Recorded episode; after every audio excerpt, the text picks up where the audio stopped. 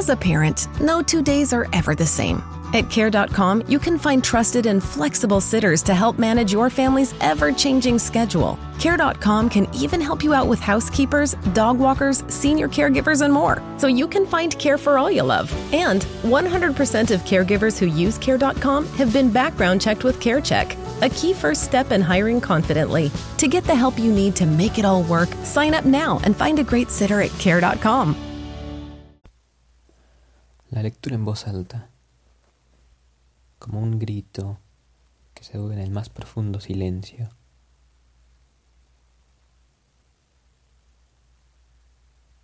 La forma de dos, de estar juntos sin estarlo.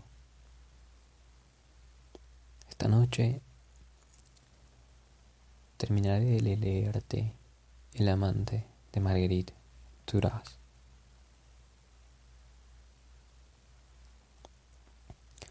La mira, con los ojos cerrados la sigue mirando. Respira su rostro, respira la niña. Con los ojos cerrados respira su respiración, ese aire cálido que ella exhala. Distingue cada vez menos claramente los límites de su cuerpo. No es como los otros, no está acabado. En la habitación sigue creciendo, aún no ha alcanzado las formas definitivas. Se hace a cada instante no solo está ahí donde lo ve, también está en otras partes. Se extiende más allá de la vista, hacia el juego, la muerte, es flexible. Se lanza todo entero al placer como si fuera mayor, en edad, carece de malicia, es de una inteligencia terrible. Contemplaba lo que hacía de mí, como se sería de mí, y yo nunca había pensado que pudiera hacerse de este modo. Iba más allá de mis esperanzas y conforme al destino de mi cuerpo. Así me convertí en su niña, para mí él se había convertido en otra cosa. Empezaba a reconocer la dulzura indecible de su piel, de su sexo, más allá del mismo. La sombra de otro hombre debió cruzar también por la habitación, la de un joven asesino, pero yo no lo sabía aún, nada de eso aparecía aún ante mis ojos. La de un joven cazador debió de cruzar también por la habitación, pero en lo que se refería a esta, sí, lo sabía, a veces estaba presente en el placer y se lo decía, al amante de Cholen. Le hablaba de su cuerpo y también de su sexo, de su inefable dulzura, de su valor en la selva y en los ríos, de las desembocaduras de las panteras negras. Todo eso provocaba su deseo y le incitaba a tomarme. Me había convertido en su niña. Era con su niña con quien hacía el amor cada tarde. Y a veces tenía miedo. De repente se inquietaba por su salud como si descubriera que era mortal y como si se le ocurriera la idea de que podía perderla. ¿Por qué es tan delgada? También le entra miedo de repente por eso, brutalmente. Y también por ese dolor de cabeza que a menudo la hace desfallecer, lívida, inmóvil, una venda húmeda en los ojos. Y también por esa desgana que a veces le inspira la vida, cuando no la domina y piensa en su madre, y de repente grita y llora de rabia ante la idea de no poder cambiar las cosas, hacer feliz a su madre antes de que muera, matar a quienes han provocado ese daño el rostro de la pequeña en el suyo. El hombre toma esos llantos, los aplasta, loco de deseo, por sus lágrimas, por su rabia. La toma como tomaría su niña. Tomaría su niña de la misma manera. Juega con el cuerpo de su niña, le da vuelta, se cubre con ella el rostro, la boca, los ojos. Y la pequeña, la pequeña sigue abandonándose en la dirección exacta que él ha emprendido cuando ha empezado a jugar y de pronto es ella quien le suplica sin decir qué. Y el hombre, el hombre le grita que se calle, grita que ya no quiere saber nada de ella, que no quiere gozarla, y ellos de nuevo, atornillados entre sí, prisioneros entre sí en el espanto. Y hete aquí que este espanto vuelve a diluirse, que se le entregan entre lágrimas, desespero y felicidad. Callan a lo largo de la noche. En el coche negro que la lleva al pensionado apoya la cabeza en su hombro, él la abraza, le dice que está bien que el barco de Francia llegue pronto y se la lleve y lo separe. Calla durante el trayecto. A veces el hombre le pide al chofer que vaya a lo largo del río para dar una vuelta. Se duerme, extenuada contra él. La despierta con sus besos. En el dormitorio la luz es azul. Hay un olor a incienso. Siempre lo queman a la hora del crepúsculo. El calor está estancado. Todas las ventanas están abiertas de par en par y no hay ni un solo soplo de aire. Me quito los zapatos para no hacer ruido, pero estoy tranquila. Sé que la vigilanta no se levantará, que ahora me está permitido llegar a la hora que quiera. Voy enseguida a ver el sitio que ocupa HL, siempre con un poco de inquietud, siempre con el temor de que se haya escapado el pensionado durante el día. Está. HL duerme profundamente. Tengo el recuerdo de un sueño entrecortado, casi hostil, de rechazo. Sus brazos desnudos rodean la cabeza abandonados. El cuerpo no está correctamente acostado como el de las otras chicas. Sus piernas están dobladas, el rostro no se ve, la almohada ha resbalado. Adivino que estuvo esperándome y que después se durmió así, llena de impaciencia, de rabia. También debió de llorar y después cayó en el abismo. Me gustaría despertarla y hablar, las dos juntas en voz baja. Con el hombre de Chonen ya no hablo, ya no habla conmigo. Necesito oír las preguntas de H.L. Posee esta incomparable delicadeza de la gente que no entiende lo que se les dice, pero despertarla no es posible. Una vez despertada así en plena noche, H.L. ya no puede dormirse de nuevo. Se levanta, tiene ganas de salir, lo hace. Baja las escaleras, avanza por los pasillos, por los grandes patios vacíos, corre, me llama, se siente tan feliz. Nada se puede contra eso. Y cuando se la castiga sin paseo y se sabe que eso es lo que se espera, dudo, y luego no, no la despierto. Bajo la mosquitera, el calor es sofocante. Al cerrarla de nuevo parece imposible que pueda soportarse. Pero sé que es porque llego de fuera, de las orillas del río donde siempre hace fresco por la noche. Estoy acostumbrada. No me muevo. Espero que pase pasa. Nunca me duermo enseguida. A pesar de las nuevas fatigas en mi vida, pienso en el hombre de Cholen. Debe estar en una sala de fiestas, cerca de la Surs, con su chofer. Deben de beber en silencio, beben licor de arroz cuando están juntos, mano a mano.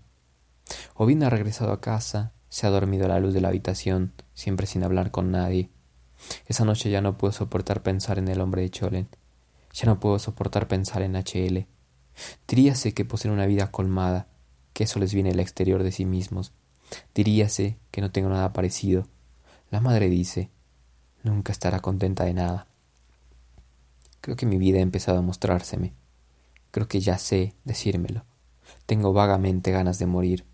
Ya no vuelvo a separar esa palabra de mi vida. Creo que tengo vagamente ganas de estar sola. E incluso me doy cuenta de que ya no estoy sola desde que dejé la infancia la familia del cazador. Escribiré libros. Eso es lo que vislumbro más allá del instante, en el gran desierto bajo cuyos trazos se me aparece la amplitud de mi vida.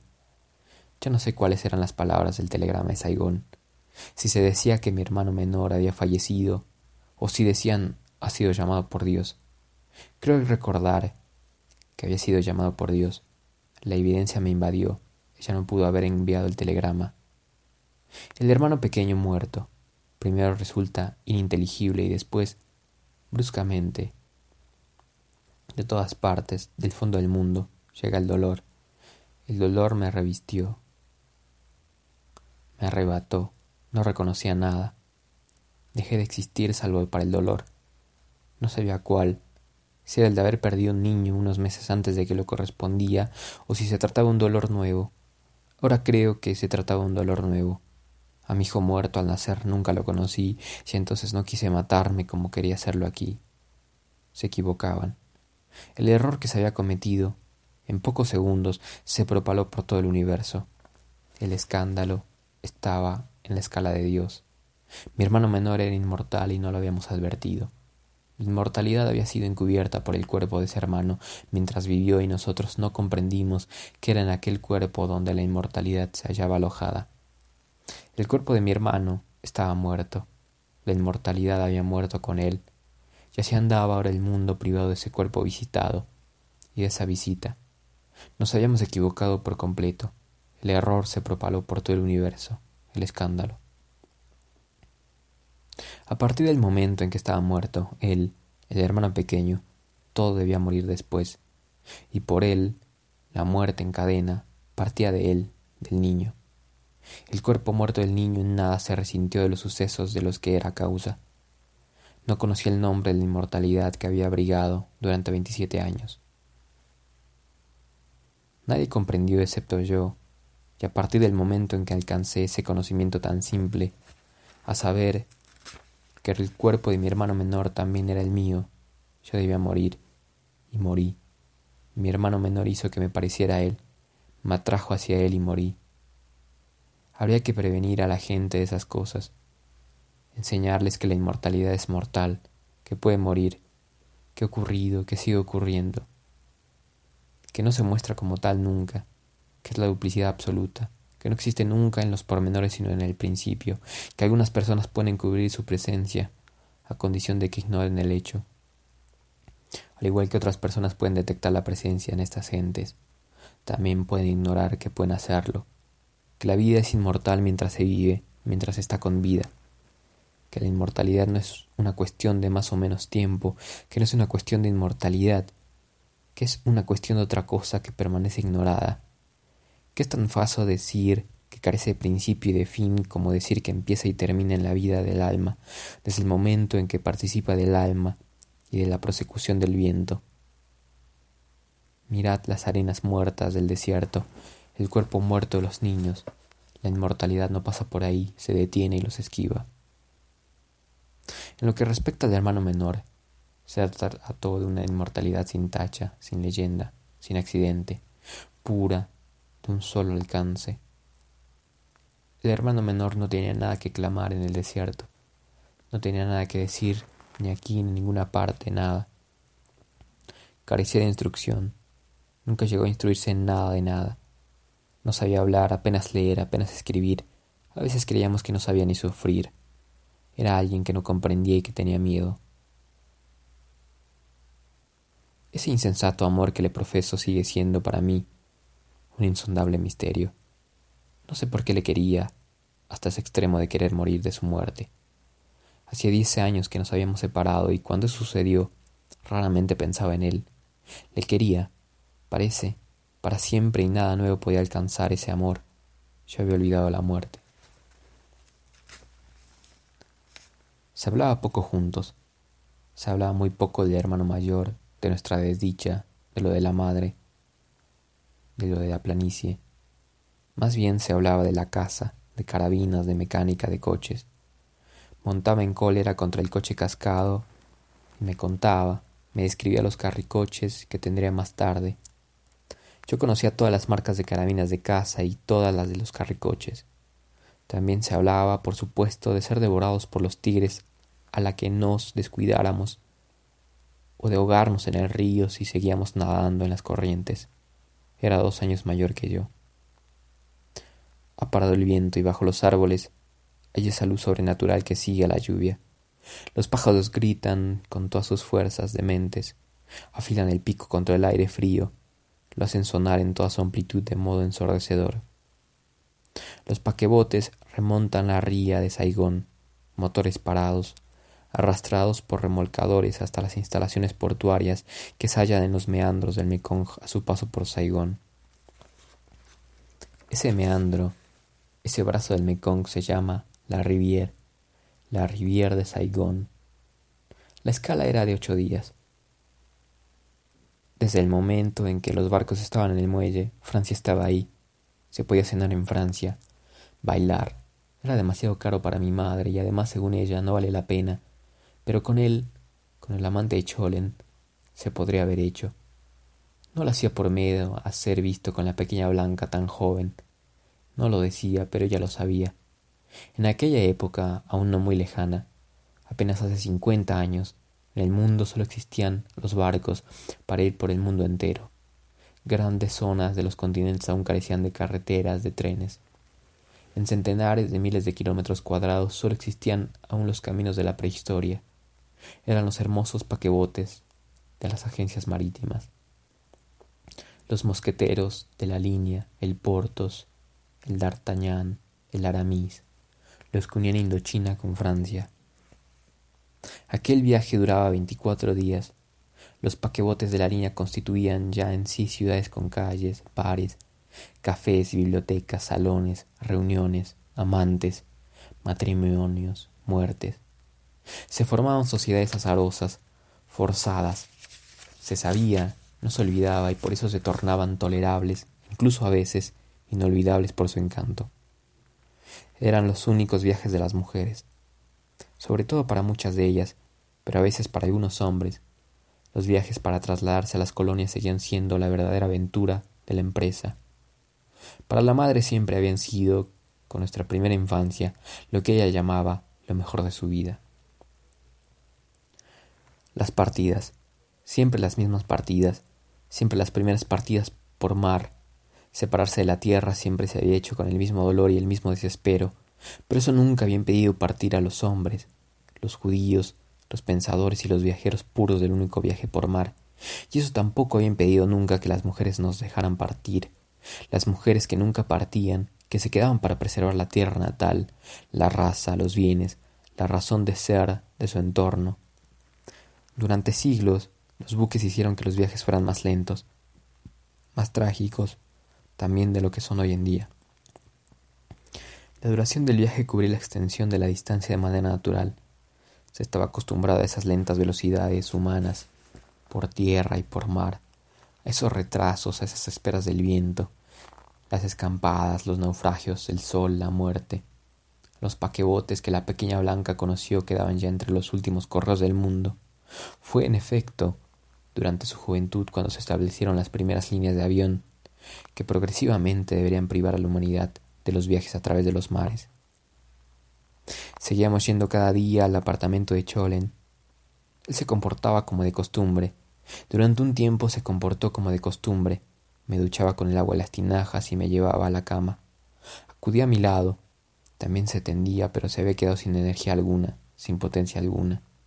Una vez fijada la fecha de la partida, incluso lejana aún, y ya no podía hacer nada con mi cuerpo. Llegó brutalmente, sin él saberlo. Su cuerpo ya no quería saber nada de la que iba a partir, a traicionar. Decía, ya no puedo hacerlo. Creía que aún podría, ya no puedo. Decía que estaba muerto. Tiene una sonrisa de excusa muy dulce. Decía que quizás ya no se recuperaría nunca más. Le preguntaba si lo hubiera deseado. Reía. Casi. Decía. No sé. En este momento quizás sí. Su dulzura sobreviviente era en el dolor. No hablaba de este dolor. Nunca dijo una palabra al respecto. A veces su rostro temblaba, cerraba los ojos y apretaba los dientes, pero nunca decía nada referente a las imágenes que había detrás de los ojos cerrados.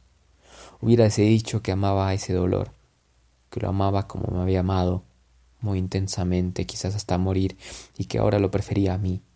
A veces decía que quería acariciarme porque sabía que yo deseaba que lo hiciera, y que quería mirarme en el momento en que el placer se produjera. Lo hacía y al mismo tiempo me miraba y me llamaba como a su hija. Se había decidido no volver a verse, pero no era posible, no había sido posible. Cada tarde lo encontraba delante del instituto en su coche negro, la cabeza vuelta de vergüenza. Cuando la hora de la partida se acercaba, el barco lanzó tres llamadas de sirena muy largas, de una intensidad terrible. Se propalaron por toda la ciudad y el cielo, por encima del puerto, se tiñó de negro. Entonces los remolcadores se acercaron al barco y lo arrastraron hacia el tramo central del río.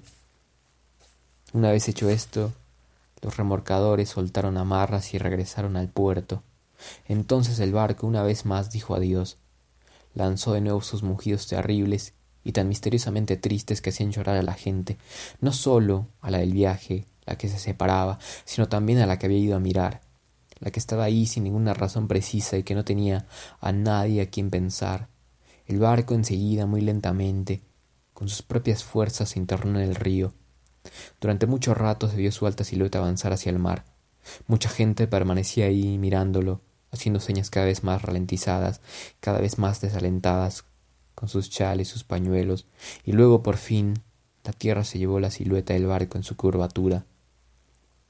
Con tiempo despejado se le veía oscurecer lentamente. Ella también, cuando el barco lanzó su primer adiós, cuando se levantó la pasarela y los remolcadores empezaron a arrastrarlo, a alejarlo de la tierra, también ella lloró. Lo hizo sin dejar ver sus lágrimas, porque él era chino y esa clase de amantes no debía ser motivo de llanto. Sin demostrar a su madre ni a su hermano menor que se sentía penada, sin demostrar nada.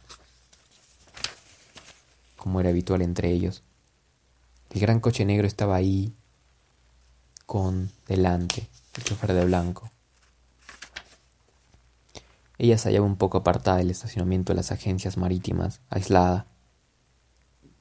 Lo había reconocido por esas señales. Él iba detrás, esa forma apenas visible que no hacía ningún movimiento, abatida. Ella estaba codada en la borda como la primera vez en el transbordador. Sabía que la miraba. Ella también la miraba. Ya no le veía, pero seguía mirando hacia la fortaleza del coche negro.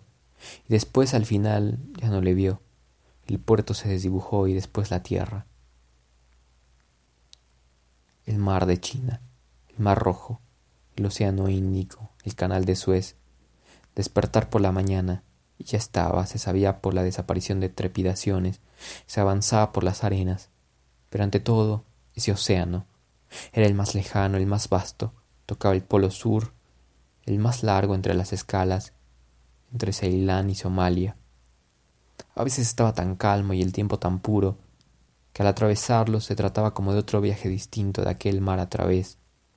Entonces el barco entero se abría, los salones, las crujias, los ojos de buey.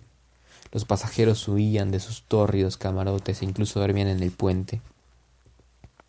En el curso de un viaje durante la travesía de ese océano, avanzada la noche, alguien moría. Ella ya no sabe exactamente si fue en el curso de ese viaje o de otro viaje cuando sucedió. Había gente jugando a cartas en el bar de primera. Entre esos jugadores había un hombre joven, y en un momento dado ese hombre joven sin una palabra dejó sus cartas, salió del bar, atravesó corriendo el puente y se arrojó al mar. El tiempo de tener el barco que iba a toda velocidad y el cuerpo ya se había perdido. No. Al escribirlo, no ve el barco sino otro lugar, donde ha oído contar la historia. Fue en Sadek. El hijo del administrador de Sadek lo conocía. También iba al instituto de Saigón. Lo recuerda, muy alto, el rostro muy dulce, moreno, las gafas de concha. En el camarote no encontraron nada, ninguna carta. La edad permaneció en la memoria, terrorífica, la misma, diecisiete años. Al alba, el barco reemprendió la marcha. Lo más terrible fue eso, la salida del sol, el mar vacío y la decisión de abandonar la búsqueda, la separación.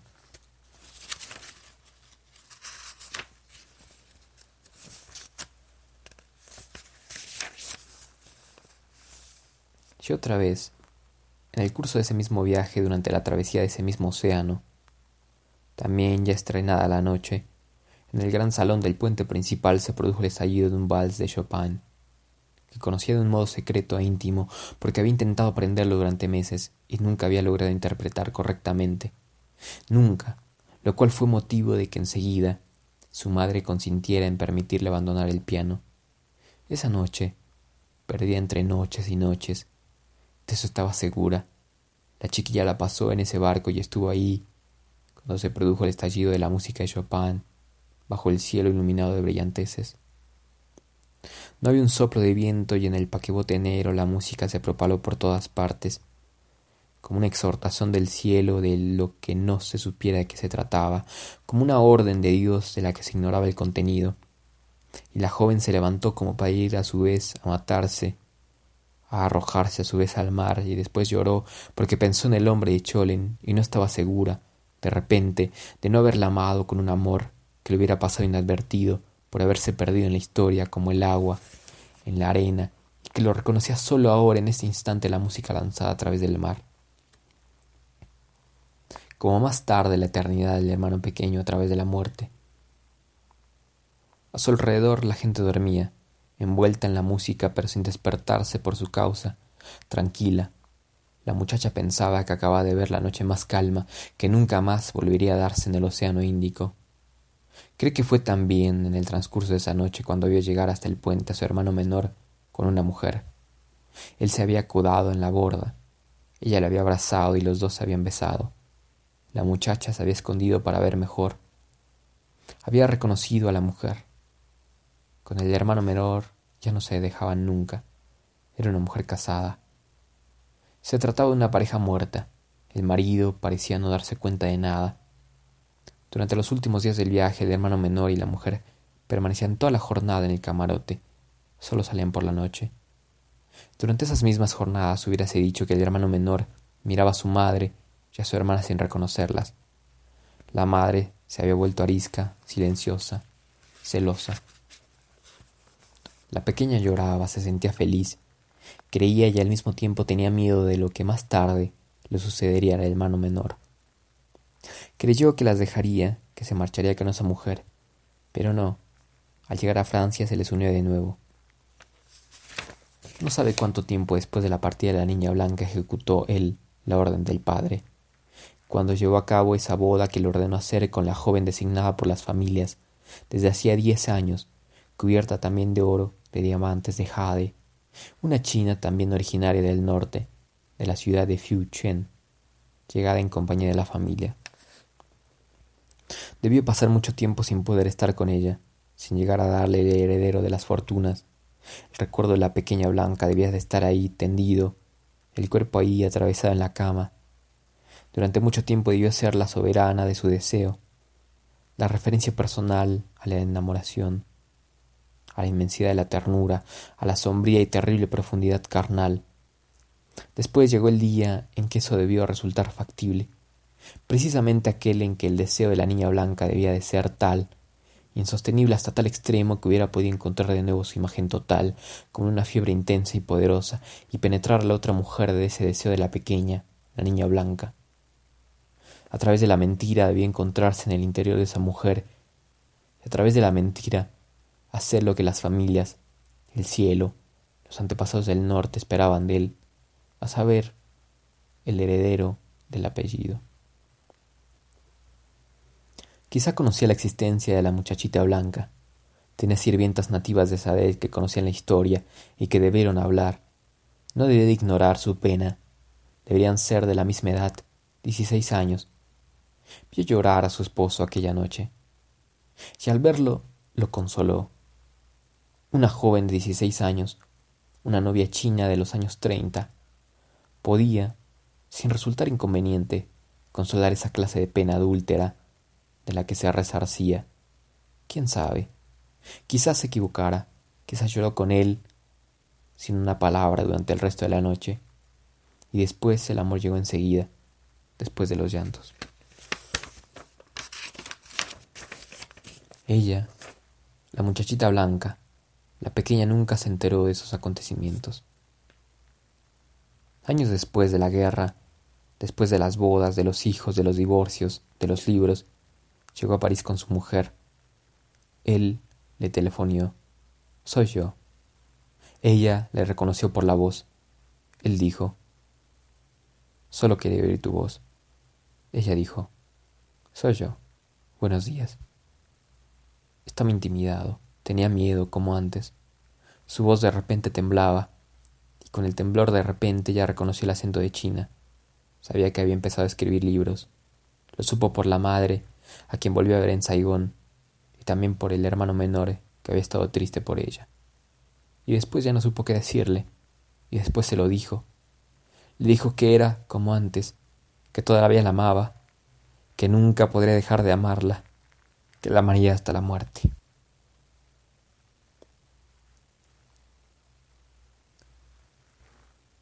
En Target, tu dinero vale más. Por solo 2 dólares y 69 centavos, deja tus manos limpiecitas donde sea con las toallitas Wet Ones. Manos limpias y una buena oferta. Lo que estabas buscando. Con las Target ofertas, siempre encuentras precios bajos. Los precios pueden variar.